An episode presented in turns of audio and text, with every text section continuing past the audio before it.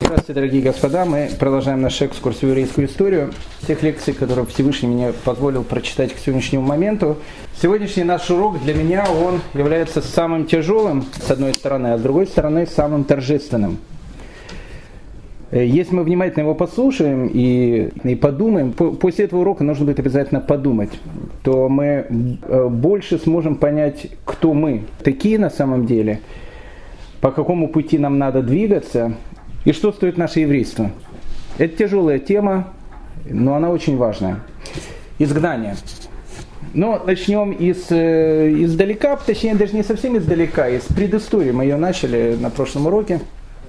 Бенита Гарсия, еврей, рожденный в Кастилии, в обычной еврейской семье. Тогда в Кастилии ситуация была, мы говорили об этом, она была очень похожа на такой Советский Союз.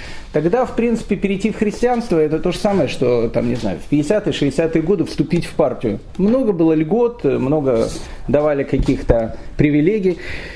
И вот э, Бенито Гарсия в 1460 году э, вступил в партию принял христианство. Я не знаю, был ли он хорошим христианином, я не, не, не уверен, был ли он до этого хорошим евреем.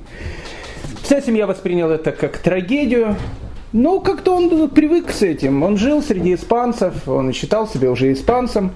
У него был небольшой бизнес, занимался он продажей шерстяной одежды и продажей шерсти. И в основном бизнес его был такой, что он ездил из э, города в город, у него были агенты, какие-то магазины. Ну, вот обычно такой небольшой такой челночный бизнес. И все бы было хорошо, если бы э, летом 1490 года, возвращаясь домой, а жил он в маленьком городке, который называется Ла-Гуардия. Этот городок в Испании, наверное, мало кто знал бы, э, если бы э, не те события, о которых мы сейчас будем говорить. Маленький городок Лагуардия, там, э, там жили евреи обращенные, то, что называется конверсия, их было много. Там были евреи настоящие. Э, и вот э, Бенито Гарсия возвращается домой, э, как обычно, перед тем, как заехать в город, он заходит в ресторанчик, такой в таверну, там сидит подвыпившая компания, футболисты подвыпившие и так дальше, отмечают там эту и один э, футболист э, другого там стулом ударил, третий еще что-то сделал. Ну, в общем, какие-то идут такие разборки. Бенито Гарсия тихо сидит, он никого не трогает. Но потом, когда пьяная э, компания начинает все более и более так э, расходиться, они решили напасть на него. Опять же, решили напасть на него. Бенита Гарсия никто не воспринимает как еврей. Идет он как испанец, говорит он по-испански, выглядит как испанец. Ну, просто, в общем, морд не побить. И начинается драка, его побили, а потом, когда его побили, решили его ограбить. Но они залезли к нему в сумку, забрали какие-то копейки, которые там были. А потом они увидели, что в сумке лежит такой небольшой ломоть хлеба. Это был обычный хлеб, но с виду он напоминал ту вещь, которую принято э, делать в католицизме, много об этом говорили, вещь, которая называется гости. Понятно, это был никакая не гостья, это был обычный хлеб. Но выглядел он так. Но времена-то были э, очень и очень тревожные. Это, в принципе, был испанский 1937 год. И если кто-то рассказывал про Иосифа Виссарионовича какие-то анекдоты, то лучше было с этой компании сразу уйти, потому что, не дай бог, мог пострадать и тот, кто рассказывал, и тот, кто слушал, и тот, кто слушал, что кто-то слушал и не донес. И тут они видят, ну, как бы, что-то похожее, компания подвыпившая. И они решили пойти и накапать местному епископу, которого звали Педро де Вилат. Когда этого э, бед, бедного Бенита Гарсия, избитого, привезли, привели к епископу, епископ начал спрашивать, кто что, полупьяный, проснувшись рано утром, выпив хорошенько. Ему тоже было совершенно плевать, что там, что там было, но в разговоре с э, э он вдруг узнает о том, что он является конверсией, что он 30 лет назад принял, принял э, христианство.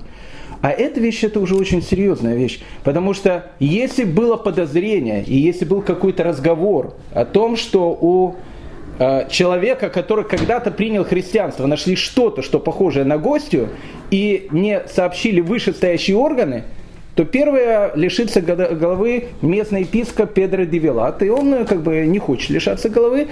Он э, набирает номер телефона, вызывает местное НКВД, местную инквизицию, та приезжает, и Бенито Гарсия попадает в лапы инквизиции. Бенето Гарсия мог тысячу раз доказывать о том, что он тут ни при чем, что это был обычный хлеб, что он э, добрый христианин, он к евреям не имеет ничего, но инквизицию это уже не интересует. Э, у Бенета Гарсия сначала несколько раз спросили, чтобы он признался о том, что он английский, японский шпион, я не знаю, все что угодно, он молчал. Тогда они начинают делать то, что в принципе делала инквизиция. Они посадили Бенита Гарсия на стул и э, э, э, начали его завязывать тонкими струнами. И эти струны, они обвязали все его тело. Они настолько были острые, и они настолько крепко их завязывали, что эти вот струны, которых завязали, они просто разрывали все его тело. И вот он сидел в таком состоянии. Потом они это все посыпали солью еще для, для того, чтобы он более э, как бы почувствовал все эти вещи. И понятно, что Бенито Гарсия готов был признаться обо всем. Даже о том, что он является марсианином. И у Бенита Гарсия спрашивали только одну вещь. Зачем ты э, забрал гостью, он сначала говорил, что это не гости, что это был хлеб, но потом уже понятно все. Но дальше инквизицию даже интересовало не зачем забрал гостью. Зачем забрал гостью, инквизиция придумает сама. Имена, фамилии, явки. Кого сказать? Бенита Гарсия, он называет, э, ну как, кого он назовет? Он называет своих компаньонов, тех компаньонов, с которыми он ведет бизнес. Среди этих компаньонов оказалось шесть маранов – Э, часть из которых живет у него в, в Лагвардии, в этом городе, и оказались два еврея. Он называет их фамилии. Инквизиция забирает этих людей также к себе и начинаются пытки. Начинаются пытки. Э, опять же, люди, которых начинают пытать в инквизиции, чтобы было понятно, они, они, они готовы были признаться, когда их пытают, они только не знали в чем. То есть инквизиция должна была дать план в того, что нужно признаться. То, то, точно так же, как в 1937 году человека, которого просто так забирали из Москвы, там, с Арбата, э, и говорили, что он английский шпион, ему надо было как минимум рассказать, что такое английский шпион, что он говорил. Человек же ни, ничего не понимал в этом деле, не знал. И вот их начинают пытать. Пытать начинают очень сильно. Один из э, евреев, которых арестовали, его звали Йосиф Франко, или Леон Франко его еще звали, Йосиф Франко.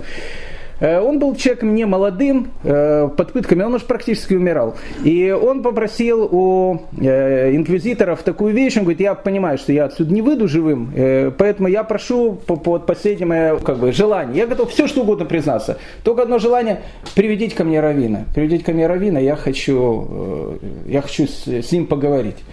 Но инквизиция как раз поняла, что о, вот это хорошая очень вещь, он в полусознательном таком состоянии. И они переодели под равина местного э, монаха и сказали, пойди к нему, он, он сейчас будет исповедоваться, христиане привыкли исповедоваться. И вот когда он будет исповедоваться, он обязательно, понятно, э, расскажет всю тайну тех ужасов, которые они сделали. Приходит этот полудикий, безграмотный монах э, к несчастному Йосифу Франко, который находится практически в умирающем состоянии. Ну а что делает еврей, когда он умирает? Еврей, когда умирает, он читает молитву, которая называется «Ведуй». «Ведуй». Он читает э, молитву, которая «Ведуй» называется, мы ее читаем на Йом-Кипур. Покаянная такая молитва, человек кается во всем плохом, что он сделал, а потом он читает молитву Шма Исраиль. Он и не читает громко, он бормочет, потому что это человек умирающий. Но монах полудикий, который слышит, он слышит какие-то непонятные слова, какие-то непонятные, э, непонятные какие-то вещи, которые он начинает шептать. Он приходит к инквизиции, что-то услышал. Он говорит, я услышал э, заклинание. Он сейчас говорил заклинание, и как бы он перед смертью, решив, что я равин, мне сказал то заклинание, которое очень важно у евреев. А зачем очень важно у евреев? Тогда и начинает строиться та картина, в результате которой сейчас и обвинят несчастных. А обвинят их, э, ну как бы обвинят их ну, чисто в испанском таком преступлении, оно даже не европейское, оно, скажем так, оно кентавр, похоже немножко на европейское, но оно чисто носит испанский такой колорит. Итак, э, Бенита Гарсия с двумя евреями и шестью э, маранами, они в, город, в городке Лагуардия похитили младенца. Ну, это как бы, как бы это начало такое нормальное. Похититель младенцев. В Европе обычно младенцев похищали перед Песохом и э, кровь их смешивали с морцой. Это было в Европе. В Испании э, они придумают новый сценарий. Это чисто испанский такой сценарий. Э, это было не перед Песохом. Они похитили младенца, э, и решили этого э, младенца распять точно так же, как Иисуса. Вот они ему дали крест тяжелый, маленький мальчик, тяжелый крест. Он обходил много раз вокруг горы местной, которая рядом с Лагвардией, нек, не, некая такая лагвардийская Голгофа. После этого они его распяли на кресте, После этого они ему вытащили еще э, бившееся у него сердце, Потом э, это сердце они зажарили, потом они взяли гостью, и все это вместе, значит, смешали, потом говорили магические ритуалы, те ритуалы, которые сейчас Йосиф Франке сказал монаху, вот это он не понял, что он сказал, но, в общем, какие-то вот такие вот ритуалы, для того, чтобы наслать проклятие на весь христианский мир. Выглядело это все ну просто чикатило такие, ну вообще ужас, конечно. Даже, даже по, по вопросу 15 века. Проблема, которая была в этом случае, э, она заключалась в том, что, э, еще раз отличие от Европы, в Европе обычно все наветы начинались тогда, когда мальчик пропадал, действительно пропадал. То есть его потом находили, и э, было понятно, почему он попал, либо утонул, либо его кто-то грохнул, из своих же и так дальше. В случае с лагвардийским э, младенцем мальчика не было. Никто даже не знал, как его звали. Никто даже его никогда не видел. Не было тела, не было ничего. Ну, может, потом сказали, как этого Хашоги там прибили в, в посольство, потом растворили в растворе. И, может, вот мальчика нету. То есть, первый навет, в котором, в котором, в принципе, нету мальчика.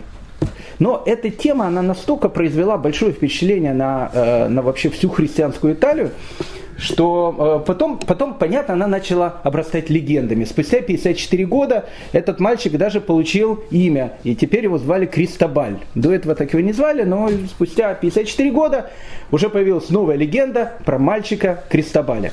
Легенду вы можете услышать и в современной Лагуардии, потому что когда вы въедете в этот город, в самом центре этого города вы увидите статую младенца, он является небесным покровителем до сих пор города Лагуардия.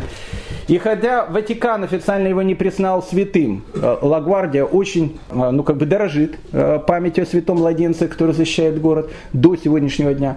И вам любой человек, в принципе, и сегодня расскажет эту историю. Бедная вдова, слепая, ну, чтобы чтоб так больше на людей наводить такой трепет. Слепая вдова, единственный сын, Крестоболь, очень такой праведный, она очень праведная, его похищают евреи, и вся вот эта вот история, которая, которая рассказывается. Но понятно, что после таких, после таких вещей людей ожидала только одна вещь. Людей ожидал костер. Это понятно. И вот, посмотрите, трансформация. Это, это, это важное начало нашего сегодняшнего урока. Бенито Гарсия, член партии, с 1460 года. Он уже забыл о своем еврействе. Он уже, у него уже к еврейству практически ничего не было. Он жил, как обычно, простой христианин и все. Но тут, когда его начинают пытать, когда ему начинают что-то говорить и так дальше, это происходит тот феномен, о котором мы говорили с вами на прошлом уроке. Люди, они начинают вспоминать о том, что не евреи, наперекор тому, что происходит вокруг.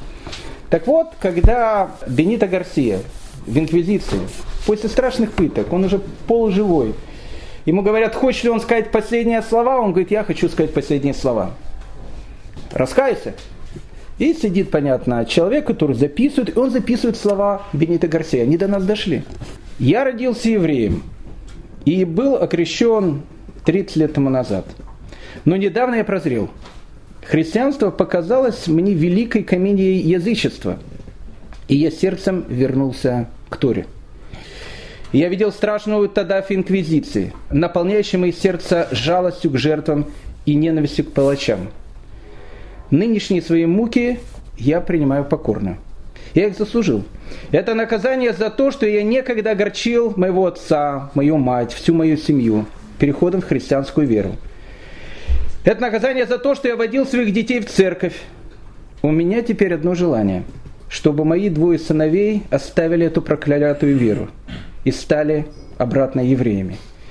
Если мне удастся выйти из тюрьмы, в чем я очень сомневаюсь, я поеду в землю Израиля и уговорю других вернуться туда же. Это последние слова Бенита Гарсия. Понятно, что вся вот эта группа, Бенита Гарсия, двое евреев, пять маранов, э, шесть маранов, их приходят, приводят в город Авила, и в городе Авила их сжигают на кострах. Причем надо отдать должное. Из восьми человек, сожженных на кострах, из которых двое евреев и шестеро маранов, они могли перед смертью, как мы говорили с вами, раскаяться в чем угодно. Их просто придушили бы, и они бы живьем не горели на костре. Это не сделал никто. Они умирают со словами молитвы Шма Исраэль. Это последняя часть вот этой вещи, которая называется «Испанская трагедия». Это было за два месяца до взятия гранаты. Общество было уже подготовлено к тому, что сейчас произойдет изгнание евреев. С одной стороны, все видели, что евреи убийцы. Э, история, которая произошла в Лагвардии, знала вся Испания.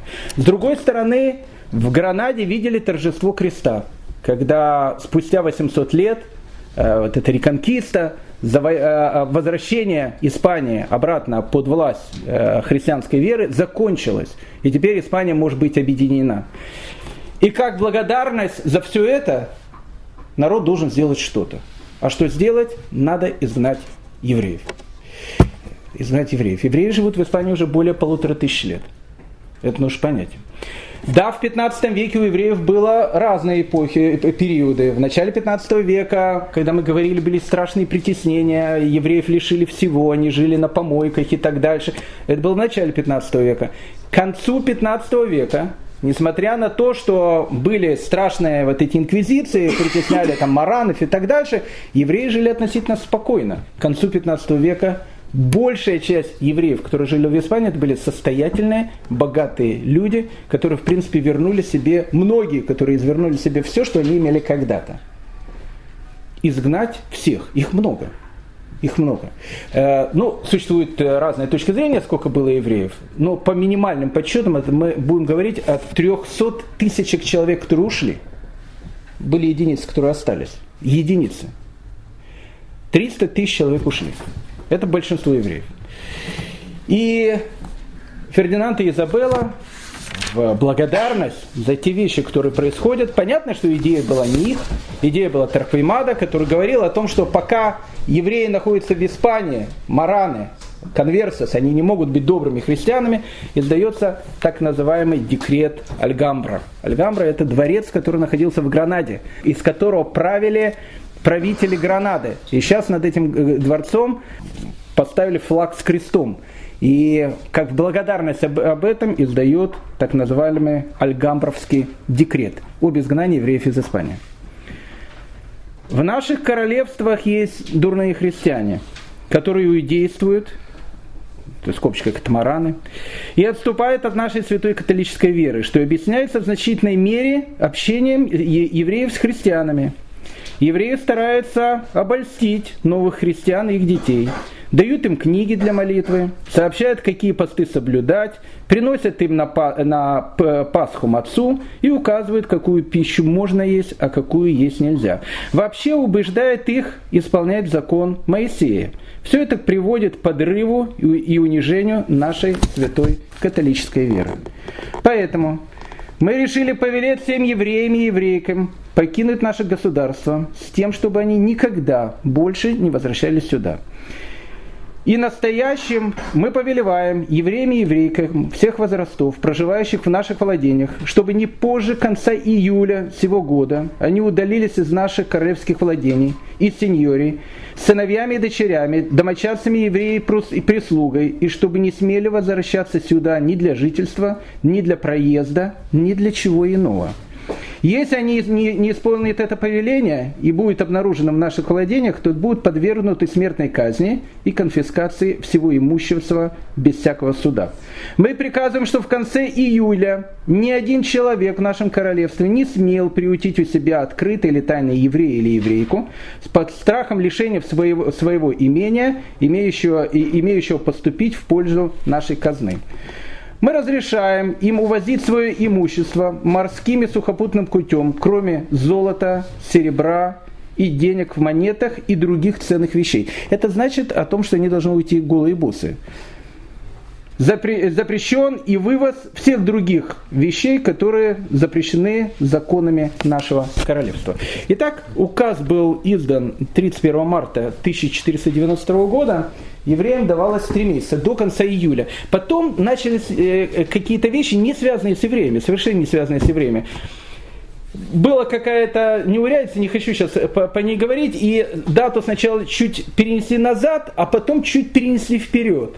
И так получилось, что э, вот 31 э, марта, оно, то, что должно было закончиться концом июля, на самом деле перенесли на один день вперед, и оно выходит на 2 августа 1492 года. Казалось бы, э, какая разница, 2 августа или 30 июля, а 2 августа 1492 года это было 9 ава. Это был день разрушения двух иерусалимских храмов.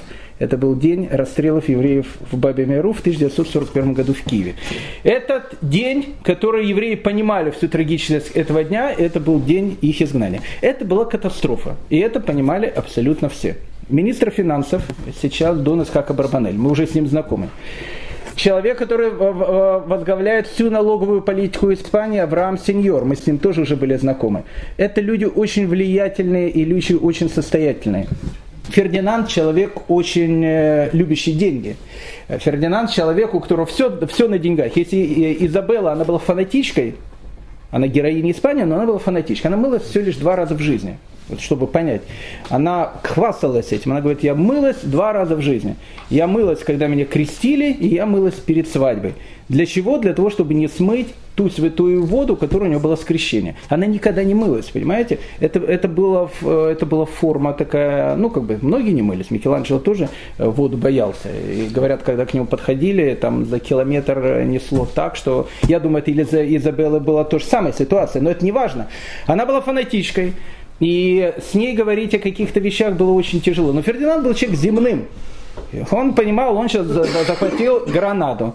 То, что евреи захватили Гранаду, они были полностью благодарны этим э, евреям, потому что Искака Барбанель и Авраам Сеньор были теми людьми, которые, в принципе, спонсировали эту кампанию против Гранады. Они понимают, что изгнав сейчас евреев, они лишатся гигантского количества огромного пласта интеллигенции, потому что евреи были раввинами, учеными, они были пушечных дел мастерами, они были велики, великими астрономами, они были математиками. Это была вся интеллигенция, то есть это изгнать из Испании, в принципе, ну вот как из Советского Союза, вот, вот взять всех нобелевских лауреатов, выгнать.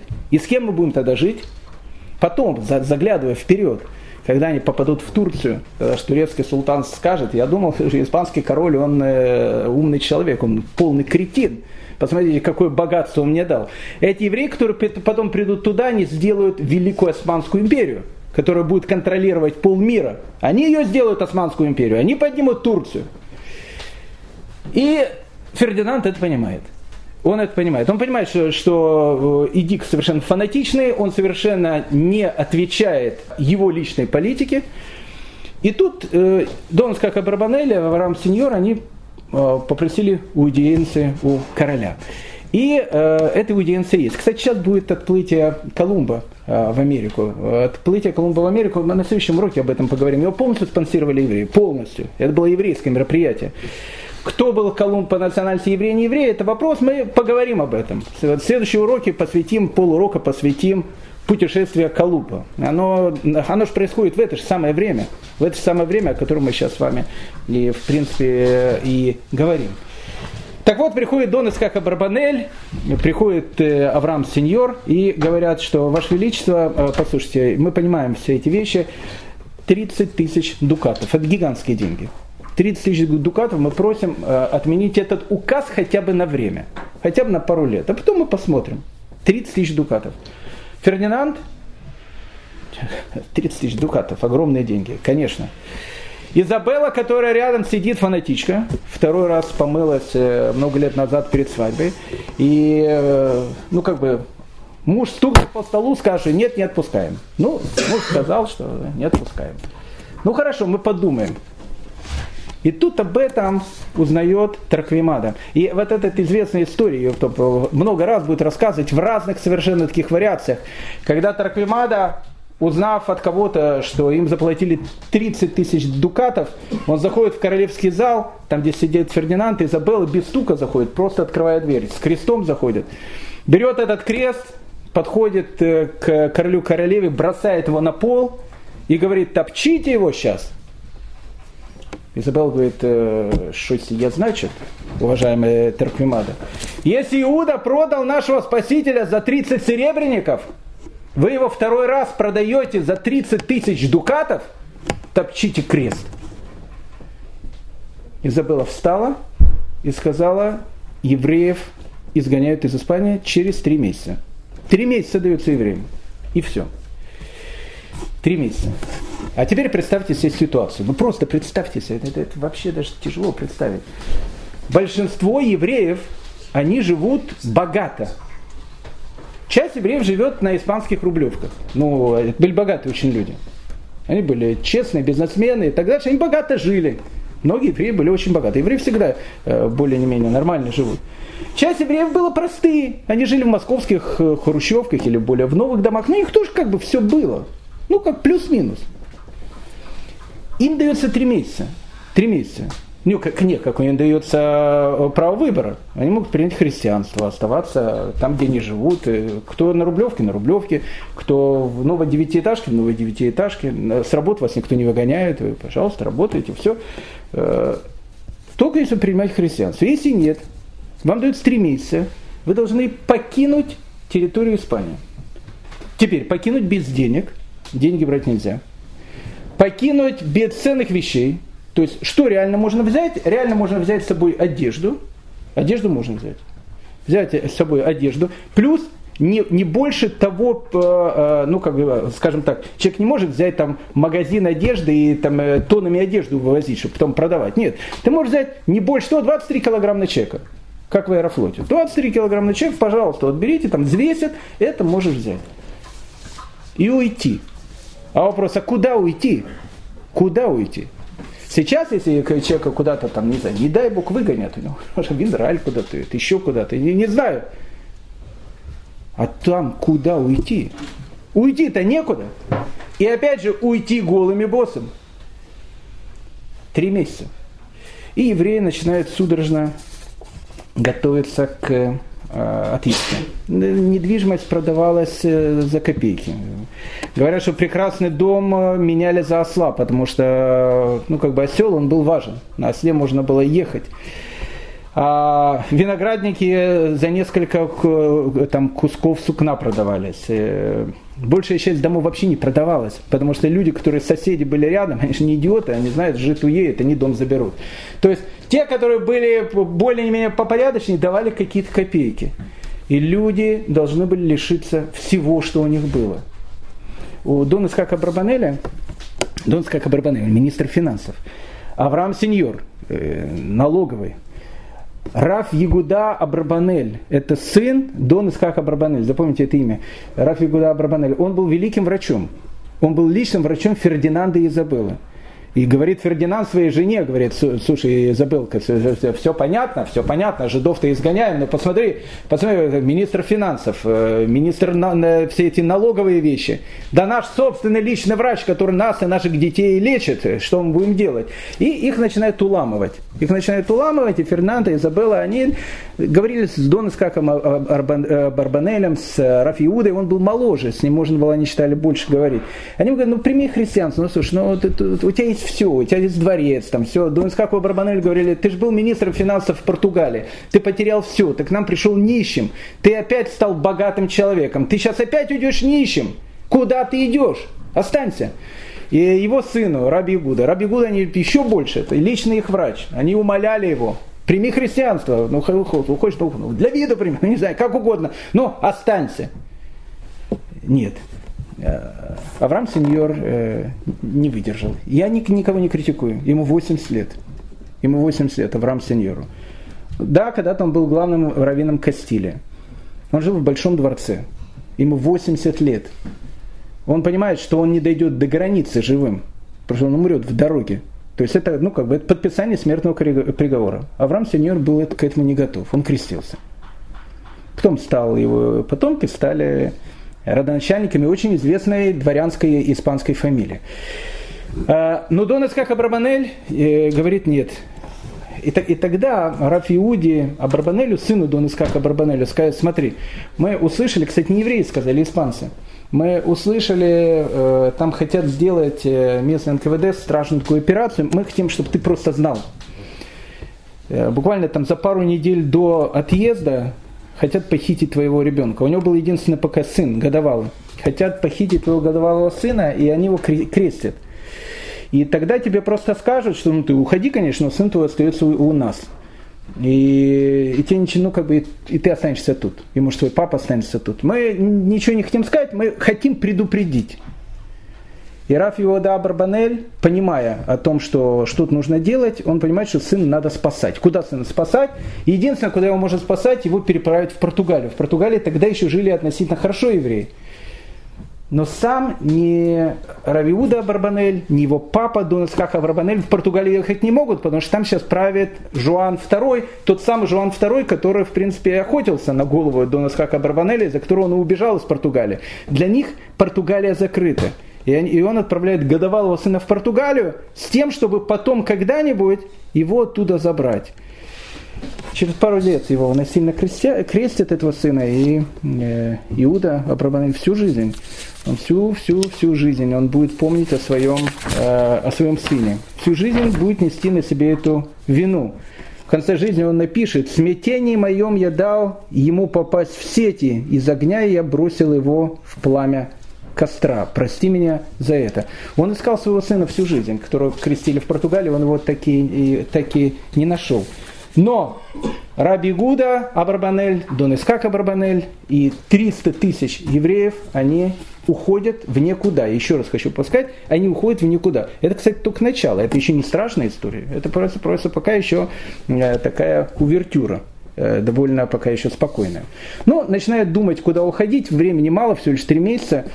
Раф Исхак Абуав, он, э, он думает о том, что, скорее всего, надо ехать в Португалию. Но Португалия, она ближе всего. А что, а что из Испании? Там горы в Европе, просто так не перейдешь. Не, можно, конечно, перейти, но вопрос, куда переходить? Самое ближайшее это либо Португалия, либо Северная Африка. Гибралтарский пролив переплыл, и вот тебе Северная Африка, Марокко там рядом, Алжир, Тунис, Марокко и так дальше. То есть есть два варианта, либо туда, либо туда. Есть, конечно, вариант, можно как-то в Италию переплыть. Э, там э, я вчера, э, мы с женой что-то говорили про это, я рассказывал про, про те ужасы, которые там были. Она говорит, почему они в Турции не поплыли? Они в Турцию потом все приплыли. А и был интернет, были газеты, все знали о том, что турецкий султан Турция была молодой, молодым государством. Принимает всех евреев, приезжайте. Потом, когда уже начали приезжать, потом пошли разговоры, куда ехать. А сейчас люди не знали, куда ехать. Самое логичное, что было, переправиться в Португалию. Потому что Португалия это португальская граница, и к евреям там отношения хорошие относительно хорошие. Евреи там жили, в отличие от Испании, там жили относительно нормально. И вот э, все начинают готовиться к отъезду. Это была страшная картина. За три дня до отъезда местные испанские летописцы, они описывали о том, что все евреи пошли на кладбище. Все евреи. Там были похоронены их э, родители, дедушки, бабушки. Евреи там жили минимум полторы тысячи лет на этой территории. И сейчас они уходили в неизвестность. И, и христиан, которые, которые наблюдали эту картину, их поразила вот эта вещь о том, что евреи лежали на могильных плитах и рыдали. Они прощались с мертвыми, они их не могли унести. Были некоторые евреи, которые понимали о том, что унести-то больше нечего, они уносили могильные камни – для того, чтобы хоть что-то унести с собой. Были те, которые снимали могильные камни, понимая о том, что христиане, скорее всего, э, на кладбищах потом посадят картошку, как это обычно принято во многих местностях. И они снимали могильные плиты и давали евреям конверты с мараном, чтобы они хотя бы, не знаю, там, забор из них сделали еще что-то, чтобы хоть как-то сохранить их прощание, прощание, прощание с Испанией. И вот 2 августа 1492 года по дорогам Испании начинает идти эта толпа, ну как толпа, не хочу говорить, а евреев толпа, начинает идти эта группа евреев, несчастных. Куда? Не, нельзя. Неизвестно куда. Мы сейчас увидим куда. У них были разные, разные, разные пути. Как минимум они идут либо к границе Испании, либо к портам, потому что надо как-то э, покидать Испанию. Они идут голые боссы. Капеллан Великого Инквизитора, капеллан Тарквимады, сам э, такое животное, сам э, в должности подполковника НКВД. Даже он не выдержал эту картину, он оставляет воспоминания. В течение нескольких месяцев евреи продавали все, что могли. Они отдавали свои дома за осла, виноградок за кусок ткани или полотна. Перед уходом они переженили всех своих детей старше 12 лет, чтобы каждая девушка оказалась в сопровождении своего мужа. Затем, доверившись в своем ослеплении тщетным надеждам, они пустились в путь, покидая родную землю – маленькие и взрослые, старые и молодые, пешком, верхом, на лошадях, на носилках, в повозках. В дороге их ждали разные несчастья. Одни падали, другие поднимались, одни умирали, другие рождались. Некоторые заболевали, а некоторые сходили с ума. Не было ни одного христианина, который не пожалел бы их, и, и, и все, что им было уготовано за то, что они не захотели креститься – Раввины поддерживали их, приказав девушкам и юношам петь по звуке барабанов и флейт, чтобы ободрить людей. Так они и покидали Кастилию.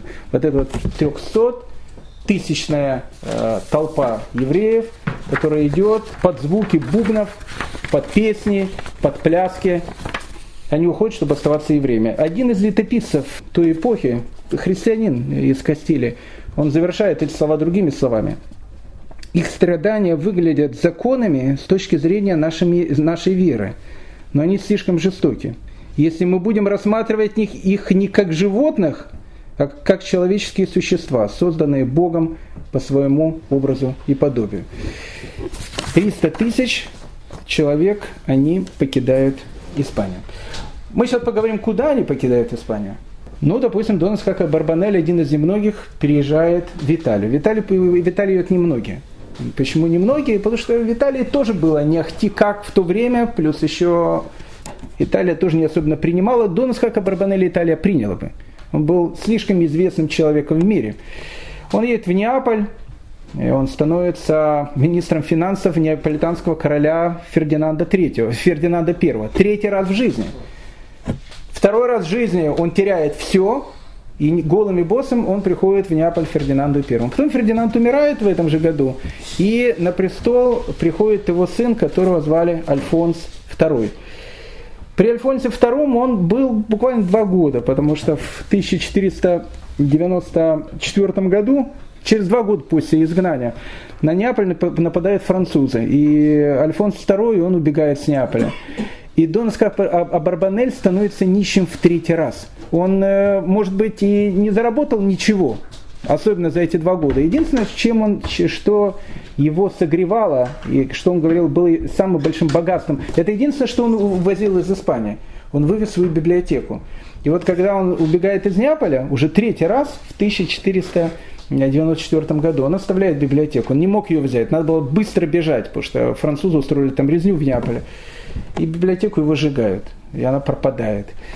И Дон Искака Барбанель начинает скитаться. Он человек очень известный, и сын его, и они люди известные. Какое-то время они были в Сицилии. В 1503 году их пригласила к себе Венеция. Э, Венеция это, это отдельный разговор.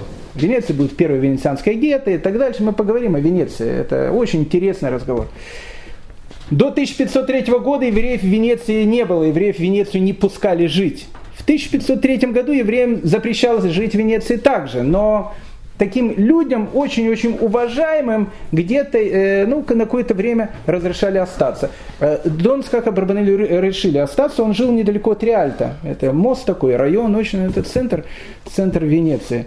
Э, венецианский додж, он с ним советовался. Дон Скака Барбанелли же пожилой человек, он дописывает последние свои комментарии на Туру, он, он же комментировал в Станах, начал комментировать книгу Малахим, книгу царей, он в Испании – закончил на книгу царей комментировать в Италии с мыслью о том, что все цари это все полная ерунда. Есть только один царь, который, которого должен признавать еврей. И вот он в Венеции, он заканчивает э, свой фундаментальный, великий комментарий на Тору. Э, интересно, Дон Хака Барбанель, живя в Венеции, он сказал о том, что я теперь понял о том, что самая правильная форма правления это республиканская. Он увидел, в Венеции была республика. Он впервые увидел, как живут люди под республикой. Республиканская форма правления. И еще больше, он говорил, также написано у нас и в пустыне были. Так, э, когда пришел Итрок Маше, он сказал, сделай там тысячников, сделай там сотников, э, сделает так, чтобы как бы, это была республиканская форма правления. Вот был Маше, тут есть Додж и так далее, ни, ни в коем случае это не, не, не сравнивает. Он сказал о том, что форма монархии, она может быть только так, как написано у евреев, когда монарх является не тираном, а когда монарх является слугой Всевышнего, он является образцом для всех, как человек, имея все, должен э, служить тому, кого он считает настоящим царем. И он прожил в Венеции, он прожил в Венеции пять лет, до 1508 года. Он умер в 1508 году, а в Венеции не было кладбища. Он надо было где-то хоронить. И решили похоронить его в Падуе. Я ехал от Венеции до Падуи минут 25 на поезде. Я не, не знаю, какое, какое расстояние, но это не, не, не рядом, не, не пригород в Падуе. Его похоронили в Падуе на еврейском кладбище с Рафминцем рядом. Э, это было старое падуанское кладбище. И тут последнее испытание Дона Скака Брабанель. Его похоронили в 1508 году. А в 1509 году Падую штурмовали войска э, императора Священной Римской империи Максимилиана и французы. Падуя не сдалась, но э, Падую практически полностью была вся э, уничтожена. И в первую очередь было уничтожено кладбище, где был похоронен он. Его, его могильная плита простояла один год. В этим, этим летом я был в Падуе. Я приехал в Падуе не для того, чтобы найти могилу Дон Скака Барбанелли. Я приехал, приехал в Падуе, потому что я хотел найти места, где жил Рамхаль, Рафмуй Шхайм Луцата, о котором мы в свое время будем говорить, один из величайших евреев всей еврейской истории. И вот мы, э, зайдя в еврейский музей Я спросил, а можно ли посетить э, э, старое Падуанское кладбище. Я знал, что это, оно не старое, оно относительно новое, потому что кладбище, где был похоронен Дунскака Барбанелли, оно разрушено. И мне сказали, за 50 евро, конечно, вас проведут на это кладбище, откроют, и все, оно как бы э, оно в руках падуанской общины, э, оно убрано и так дальше, и правильно они делают, что там не заходит кто, они убирают это кладбище. На этом кладбище похоронено много великих людей. В частности, там похоронен э, человек, которого звали Марами Спадуи, один из величайших э, раввинов э, итальянских. Он умер во второй половине 16 века, почти что через 60 лет после этих событий, уже на новом кладбище. Мы вышли с кладбища, я спросил эту итальянку, а не знает ли она, где было старое кладбище, где был похоронен Донас Хаха Барбанель. Она говорит, там сейчас ничего нету, потому что оно перестало существовать еще 500 лет тому назад. Я говорю, ну вы, может быть, покажете хотя бы приблизительно. Она говорит, я могу показать приблизительно, но там сейчас э, дорога, сейчас там машины ходят, там сейчас э, дома. Я говорю, покажите мне э, это место. Мы вышли, немножко прошли от этого, ходят туристы, китайские какие-то туристы, еще стою, стою я, моя жена, я с двумя детьми там был. И, и она говорит, пойдем, а я уйти не мог.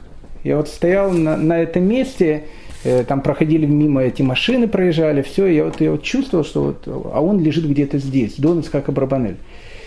Э, человек, на которого я хотел всю жизнь быть похожим, но боюсь, что, боюсь, что я слишком маленький персонаж для таких великих людей.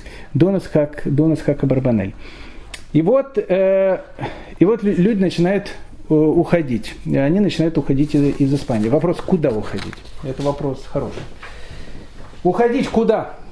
Но э, были некоторые товарищи, которые решили уйти в Марокко.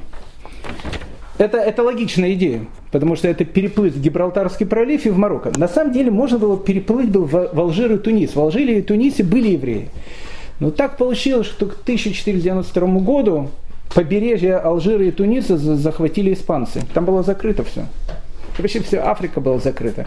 Единственное, что было открыто, это была Марокко. Переплыть Гибралтарский пролив и в Марокко.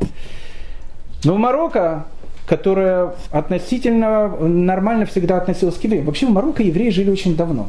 Очень давно евреи жили. Они, сначала, сначала Марокко, э, на территории Марокко она принадлежала Карфагену. Было такое государство. Потом Карф, Карфаген уничтожили, она потом была римская. И там евреи жили, неплохо жили. Потом туда пришли вандалы. Вандалы это германские племена. Евреи как бы тоже неплохо жили. И при вандалах неплохо жили. Там была большая цветущая еврейская община. Еще больше. Многие берберские племена, они переходили в иудаизм. Иногда э, есть огромное количество очень больших э, евреев из Марокко, но иногда смотришь на какого-то марокканца, э, особенно когда он очень э, злится, ну смотришь, ну бербер какой-то, иногда такая вот вещь. Многие, многие берберы переходили в иудаизм. Еще больше, э, когда э, арабы, они хотели захватить Марокко, возглавляла коалицию еврейских берберских племен, еврейские берберские племена. Это было, когда еврейское казачество восстало, бербежане называл переворот. Это были берберы евреи. Такие на конях, на верблюдах они ехали, не, знаю, не на конях, а на верблюдах. Звали ее Дия Аль-Каина. Она возглавляла коалицию Э, еврейских берберских племен. И она э, очень хорошо противостояла арабам, которые пришли. Но арабы сломали э, сопротивление, и Марокко стало арабским. И когда оно стало арабским, евреи там жили тоже очень хорошо, до какого-то времени. Один из главных городов Марокко это город Фес. В Фесе вообще были великие люди. Рамбам жил недолго, правда, в Фесе. Рафисхак Альфаси, Риф, он тоже жил в Фесе. Там, э, там были очень большие. Потом там были всякие катаклизмы. Туда пришло ИГИЛ 13 века, которых звали Аль-Махады. Э, потом ИГИЛ ушел, потом пришла другая власть. Но к 1492 году, нас же интересует этот период, в Марокко происходило ну, одно из самых плохих экономических ситуаций за всю историю Марокко. Э, местные правители были очень слабыми, э, люди бедствовали, на дорогах э, были сплошные разбойники, и плюс при всей этой бедноте из Гранады, а Гранада, она ж тут, за Гибралтарским проливом, ее ж только что взяли, а в Гранаде жили те же самые берберы.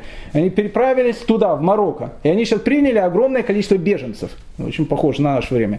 И Марокко, оно, оно просто ныла, она просто кричала от этих беженцев. И так денег не было, еще эти беженцы, и тут часть евреев туда приехали. Ну, понятно, евреев э, приняли не очень хорошо. Ну, как бы некоторых, может, приняли хорошо, потому что распространился слух о том, что среди местных берберов, не еврейских уже, а местных арабских берберов, распространился слух о том, что так как евреям запретили из Испании вывозить деньги, то они все деньги, все золото переправляли в золотые шарики, и они их глотают. И они вот так вот, так все евреи богатые, они вы, э, и вышли. И вот ждали вот эти берберы корабли. Корабль приходит, они сразу всем животы вспарывают и смотрят, есть золото или нет. Золото не, не находили, но животы вспороли многим.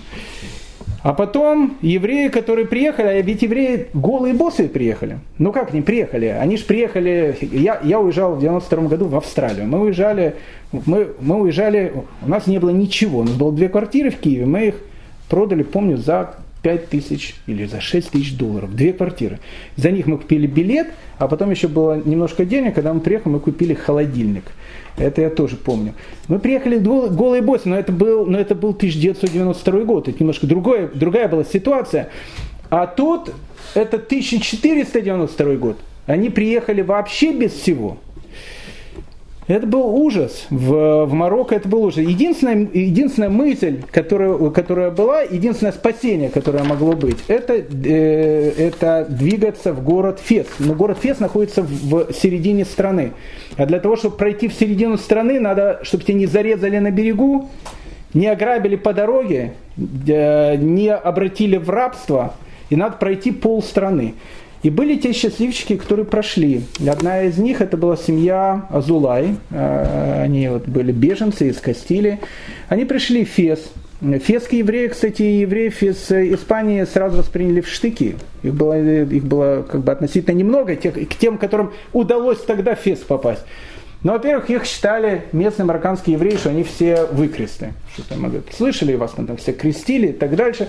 Во-вторых, они очень боялись, потому что евреи из Испании, они были очень грамотные люди. Это все были э, педсостав МГУ, там, Баумновского института и так дальше, академики были разные. Все как бы они немножко боялись конкуренции. Но через некоторое время, через некоторое время, влияние, ну, той же самой семьи Азулая стало настолько сильным, Фесе, что потом они становятся главными раввинами Феса, а потом лет это через 30 влияние испанского еврейства было настолько серьезным, что все еврейство Марокко переходит под обычаи испанских евреев. И теперь, и теперь когда человек видит из Марокко, говорит, ну, понятно, с Фаради из Марокко. Из Марокко, прошу прощения, с Фаради единицы. В основном там не сфаради, но они приняли обряд сефардов. Он настолько был сильный, мы об этом еще поговорим, э, поговорим чуть позже. В Фесе тоже были проблемы. Потом там начал страшный пожар, потом там начались страшные эпидемии. Многие тоже поумирали. Поэтому Марокко это было не лучший вариант. Те, которые приехали в Марокко, они быстро из Марокко уехали. А куда ехать еще? Вопрос. Северная Африка закрыта. Италия, ну Италия может открыта. Италия это как Австралия в 92 году, как я ехал. Туда попасть тяжело. Можно, но тяжело. Но как Барбанель э, попал туда, еще некоторые туда попали. Но толпы Испания, э, Италия не примет. Куда ехать? Португалия. Португалия. И тут начинается самое, наверное, страшное э, событие еврейской истории. В Португалии к евреям отношения очень хорошие, в отличие от Испании. Там к евреям очень хорошее отношение. Не то, что они там э, жируют и так дальше. Португалия сейчас находится, в принципе, на пике своей э, этой славы и так дальше. Начинаются великие географические открытия и так дальше. Потом Португалия, она станет большой такой страной. Э, Бразилия, прошу прощения, на, на каком мове там размовляют на украинской, думаете? Нет, на португальской. Это, это, это потом будет. Они потом будут открывать многие-многие колонии. Португалия поднимет голову. До этого это было просто даже не захолустье Европы. Да, это было европейское захолустье, это была европейская жмеренка, э, даже не 2018 года, а 1975 года какого-то. А сейчас они начали поднимать голову. Евреев там много, к евреям отношение неплохое. Но в Испании, но в Португалии на тот момент по приблизительным оценкам живет э, менее миллиона человек. Евреи, которые пересекают португальскую границу, их от 100 до 150 тысяч. Вы понимаете, что это такое? То есть, то есть, то есть евреи сразу же, и, и евреи живут уже там. То есть получалась ситуация, когда туда пришли евреи, что еврейское население стало 20%. Португалия была единственной страной в мире, в котором еврейское население занимало 20% на тот период. И огромная вот эта вот масса, она пересекает португальскую границу казалось о том, что это самый правильный путь. В Талмуде есть э, такая вот вещь про одного мудреца, который там спросил у девочки, как, говорит, дойти, э, девочка, до города. Она говорит, э, он говорит, знаете, говорит, дяденька, тут есть говорит, дорога короткая, ну длинная, а есть дорога длинная, ну короткая. Пойду-ка, говорит, я дорогой короткой, но, но длинной.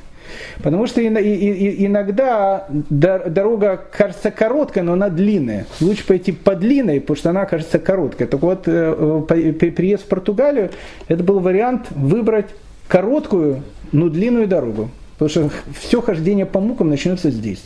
Но пока все начиналось очень и очень э, даже красиво. Из Испании приехали много великих людей. Ну, в частности, из Испании приехал Раф Авраам бен Шмуль Закута. Если сейчас человеку спросить, вот, кто такой Раф Абрам бен Шмуэль Закута, люди начнут э, э, думать. А знаете, Билану дали сейчас э, заслуженного артиста РСФСР. Да, да, читали, читали, сегодня читали. Там, да, э, э, не, Билан или как его зовут? Не знаю, я просто спросил. Ну, это певец такой. Или там, я не знаю, там, э, э, или как его зовут. Ну, в общем, вообще не важно. Билан дали заслуженного артиста, там, а э, Галкин, он э, муж Ал Пугачева. Да, ну все знают. А кто Авраам Бен Шмуэль Закута, понять не имею. Это Равдали, вы там больше по этим древностям. А Раф э, Авраам Бен Шмуэль Закута, как это не страшно звучит, он был э, более популярный, чем э, Филипп Киркоров. Э, ну, э, хотя бы из-за того, что есть кратер на Луне, который называется Загут. в честь э, Филиппа э, Киркорова, со всем уважением, кратера на Луне нету и навряд ли будет. А рядом с кратером, который называется Закут, находится другой кратер, который называется Раби Лев. Это два кратера, названных на Луне в честь раввинов. Э, второй кратер в честь Раби Леви бен Гершома, Гершанида. Мы о нем когда-то говорили. А, а этот кратер в честь Рафа Авраам Шмуэля Закута. Раф Авраам Шмуэль Закута, он был, он родился э, в Саламанке, э, в Испании в 1450 году. На момент, когда он покидает Испанию и переезжает в Португалию, ему 42 года. Это не, не, не молодой человек, это состоявшийся человек. Э, он родился в Саламанке, он был мудрецом Торы, э, э, но основная его вещь это была астрономия и математика. Он закончил Соломанский университет, а потом был профессором университета Соломанки. Это вот как, знаете, иммиграция, это такой академик Ландау и так дальше. Это был э, Леавдаль, это был Раф Авраам бен Шмуль Закута. Очень, очень большой был человек. Он разработал металлическую астролябию. Что такое сейчас астролябия, тоже э, молодежи непонятно. Но ну, давайте, чтобы было более понятно, он придумал GPS той, той, той, той поры. До этого астролябии были, они были деревянные, они работали очень плохо. А он разработал, э, он разработал металлическую астролябию, и он разработал очень четкие астрономические карты. А по этим астрономическим картам можно было передвигаться в открытом море, потому что в открытом море тяжело передвигаться, когда у тебя нету GPS и так дальше. А вот он разработал способ, по которому можно будет передвигаться. Когда Христофор Бонифатьевич Колумб отправляется в плавание, будет отправляться в плавание, Авраам Беншмоль Закута он, э, он будет ему говорить о том, что Христофор Бонифатич, э, ты думаешь, что ты Индию найдешь, ты Индию не найдешь, ты, ты поберешь в другое место, это будет не Индия. Христофор Бонифатич, он э, на своем стоял, он считал, что, что он как бы таким путем попадет в Индию. Христофор Колумб, он пользовался картами Закута. Ну, в свете тех событий, что евреи постоянно изгоняют, и было известно, что они спонсируют Колумба, да. там, и Закута и так далее. Было ли у них в мыслях то, что впоследствии откроется земля, куда потом евреи могут... Ну, конечно, ну, конечно. Мы об этом и будем говорить. Они, Это они, они, так, они таки считали. Они, они таки спонсировали. Они считали, что Колумб, кстати, к евреям очень хорошо относился. Я не скажу, что он был, э, ну, я, да, я скажу, он был юдофилом. Он хорошо к евреям относился. Действительно хорошо. Был евреем, не был евреем, это другой разговор. Но хорошо к евреям относился. У него было много друзей, евреев. Э, ну, как бы, у него на корабле было много евреев. Много евреев. У него даже переводчик был на корабле, когда он в Индию плыл. Правда, вопрос, какого языка. Но это вот, может, на следующем уроке, про Колумба.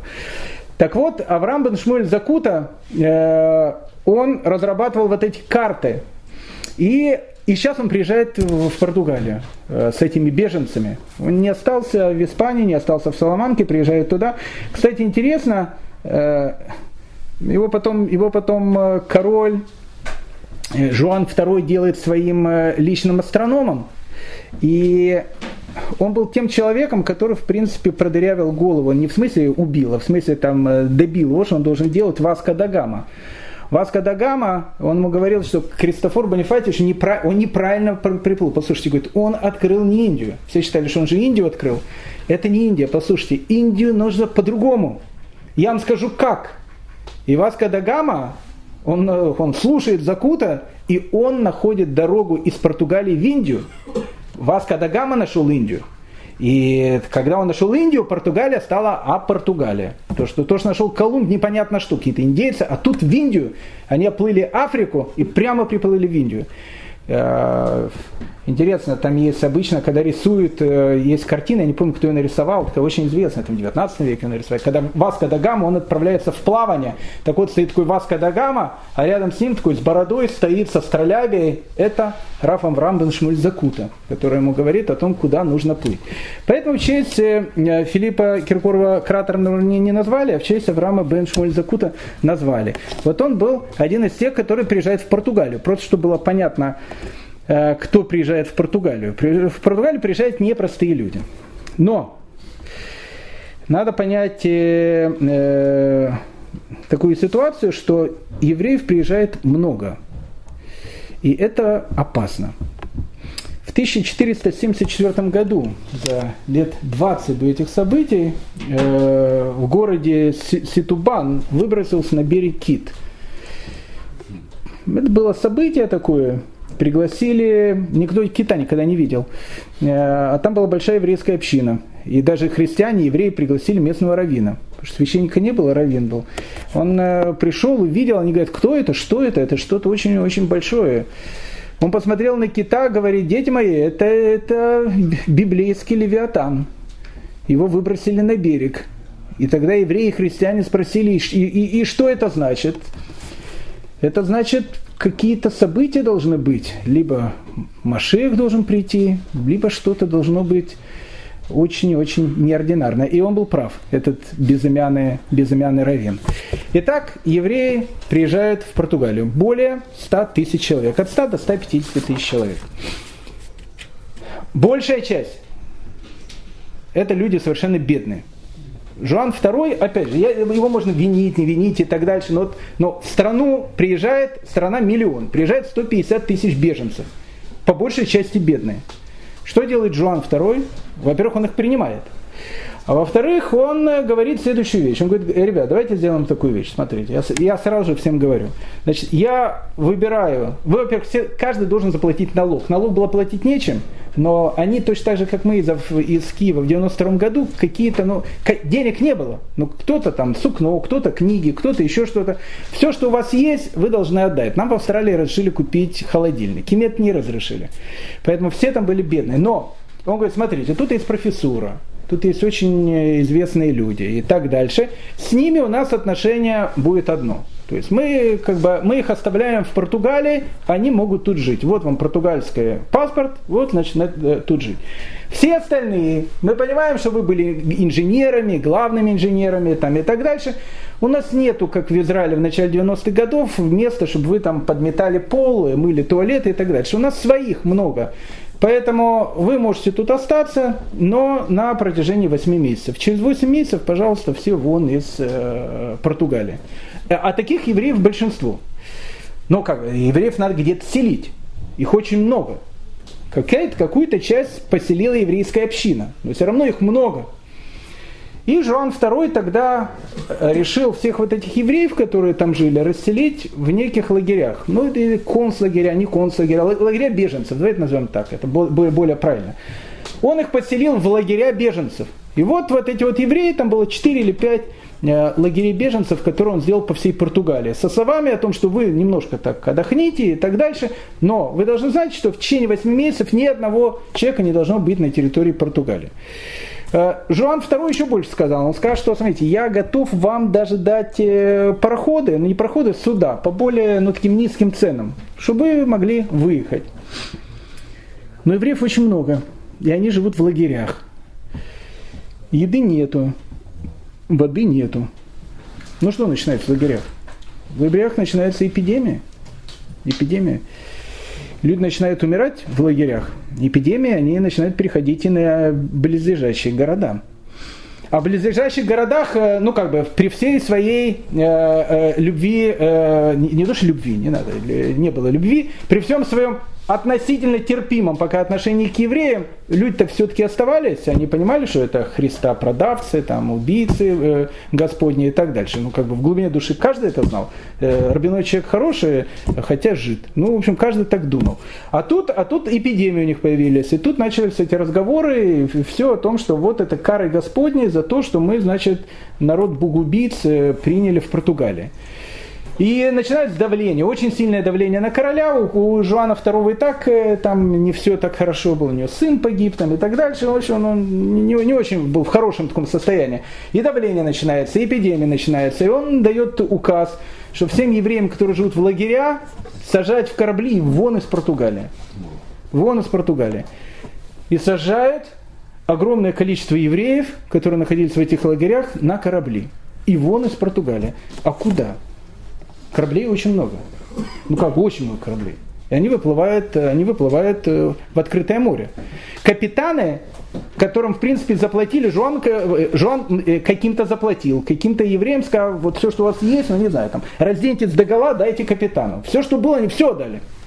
Вообще просто они голые, ну не знаю, это может в каких-то накидках они сидели, и все, больше ничего не было. Но деньги, которые они давали, оно хватало там на 2, 3, 5 дней плавания. А плыть куда?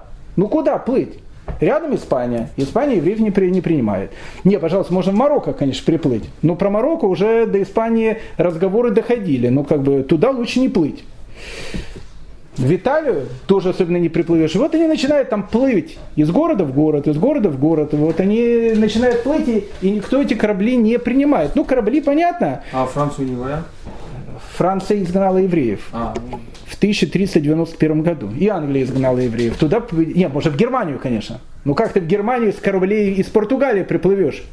Можно было еще больше в Польшу. В Польше тогда было хорошо. Но кто знал про Польшу? Не было же ни газет, ничего. И, и вот они начинают на кораблях. Это была страшная вещь. Капитаны их грабили. Э, люди умирали с голода. Это, это был ужас. Это было еще недавно, два года тому назад, это были люди, которые жили в хороших квартирах, у которых были хорошие профессии, и все. А сейчас они голые боссы на кораблях с этими животными капитанами, которые не знают, что с ними делать. Такая одна небольшая флотилия, она приплыла к Малаге. Малага это испанская территория. Они приплыли к Малаге, э, капитан отослал ну, на берег своего человека со словами о том, что у меня на кораблях жиды, они умирают, Э, много их умирает, я их выбрасываю в, море. Может, возьмете их? Все-таки понятно, жиды, ну, как бы, твари-то животные, живые-то, ну, жалко где-то. Даже капитан говорит. А Мала говорит, нет, по закону их нельзя принимать. Э, и тогда, тогда с Малаги приезжает местный священник, э, подъезжает к кораблю, а там голод уже, там кушать просто нечего. Э, приезжает к этому местному, э, местный священник, подъезжает к кораблю и говорит, смотрите, ребята, тут значит, я, я готов дать выход. Есть очень, очень простой выход. Вы принимаете христианство сейчас все и э, заходите в Малагу, мы вас их примем, обогреем, оденем, там все, дома дадим, все, все будет у вас хорошо. Нет, мы, мы не примем. Ну, не примите, не надо. И вот так он пару раз поехал, евреи, будем умирать, но не примем.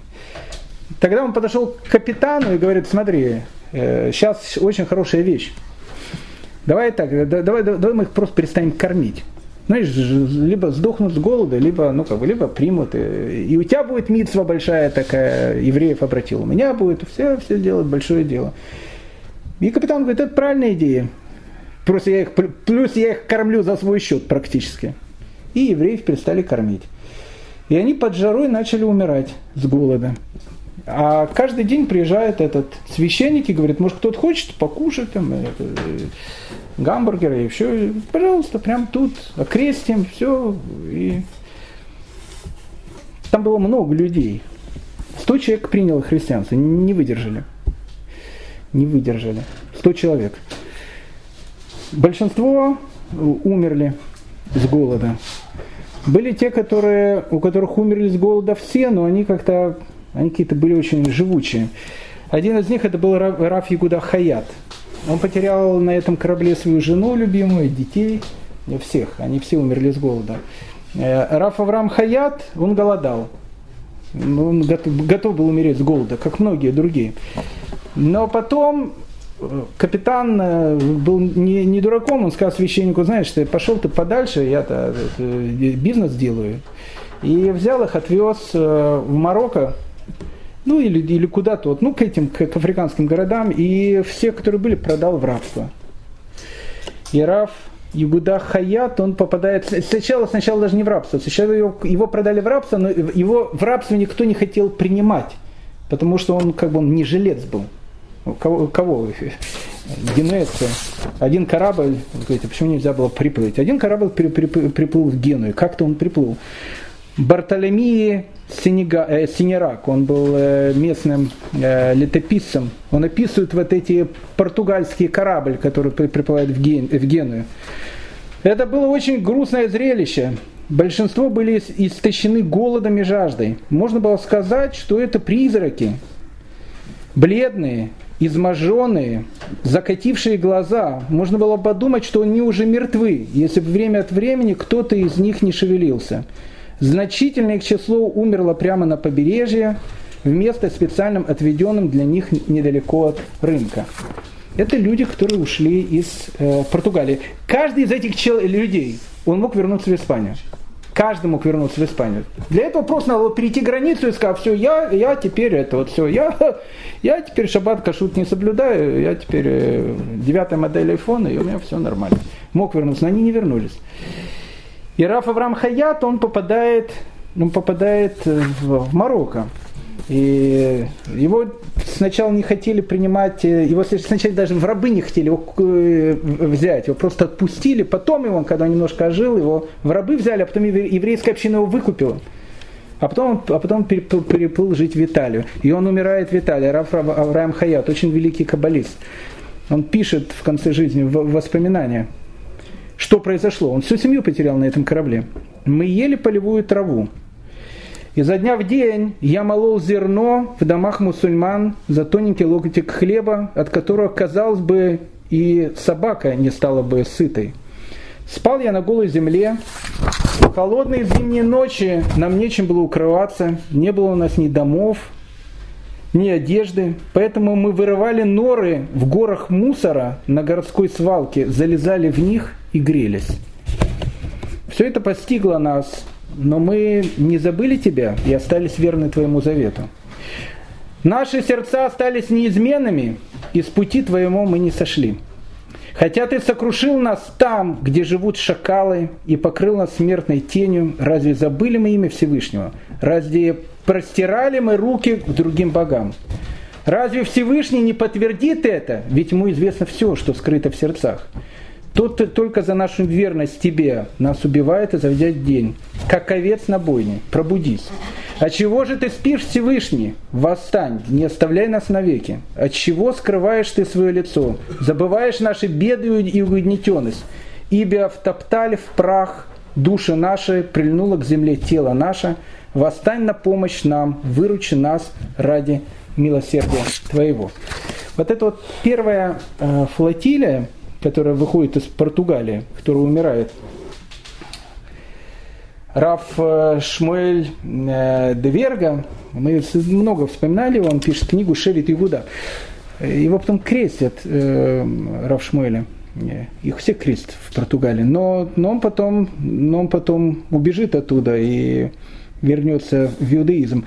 И он напишет Шевит Игуда, потому что это еще не финальный, это еще не финальный аккорд э, испанской, э, португальской баллады. Это только начало португальской баллады.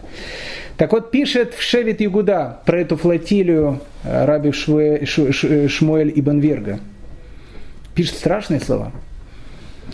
Я слышал от стариков, изгнанников из Испании, что на одном из этих кораблей вспыхнула эпидемия чумы – и владелец корабля высадил пассажиров на сушу в ненаселенном месте, так что большинство их умерло от голода. Немногие оставшиеся в живых отправились на поиски местных жителей.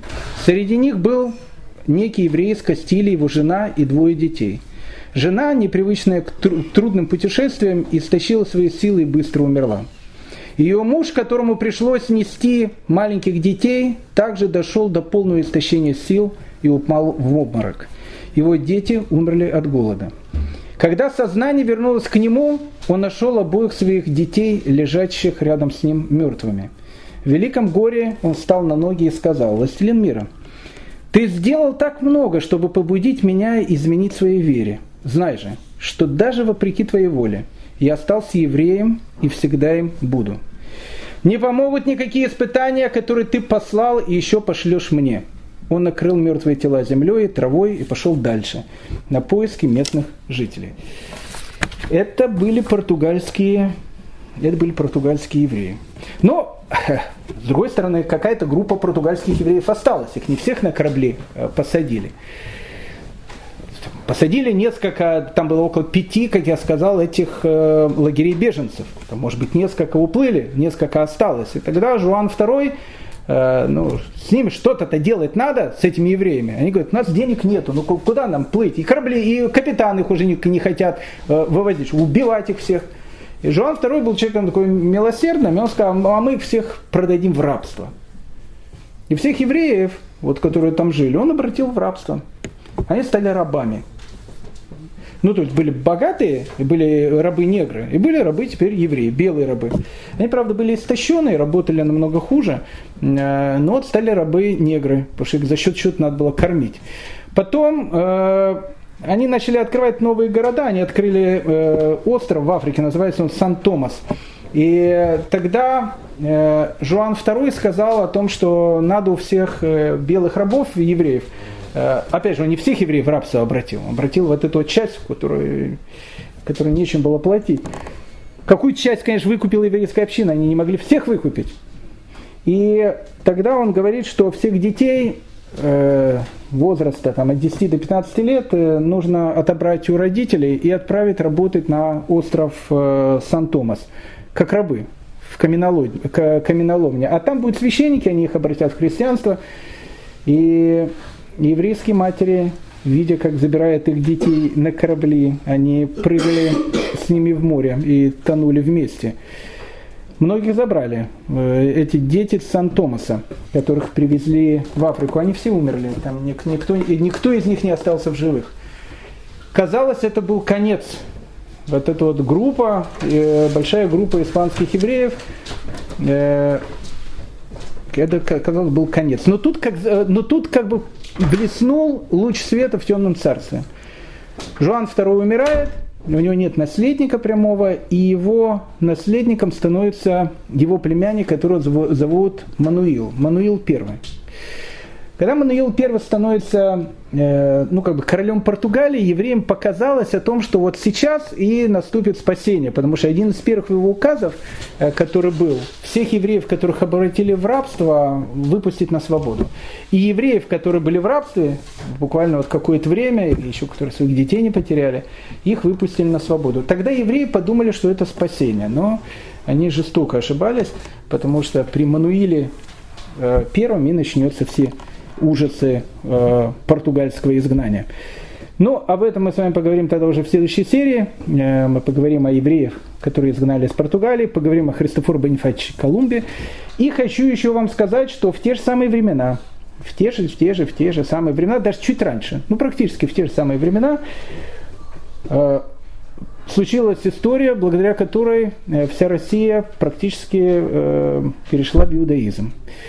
И, и будут тоже тут сжечь на кострах инквизиции. Правда, на, на, на э, Красной площади. Других, но будут сжечь по обычаю гешпанскому. И по обычаю испанскому скажут о том, что ни один еврей на территорию э, Российской империи не приходил.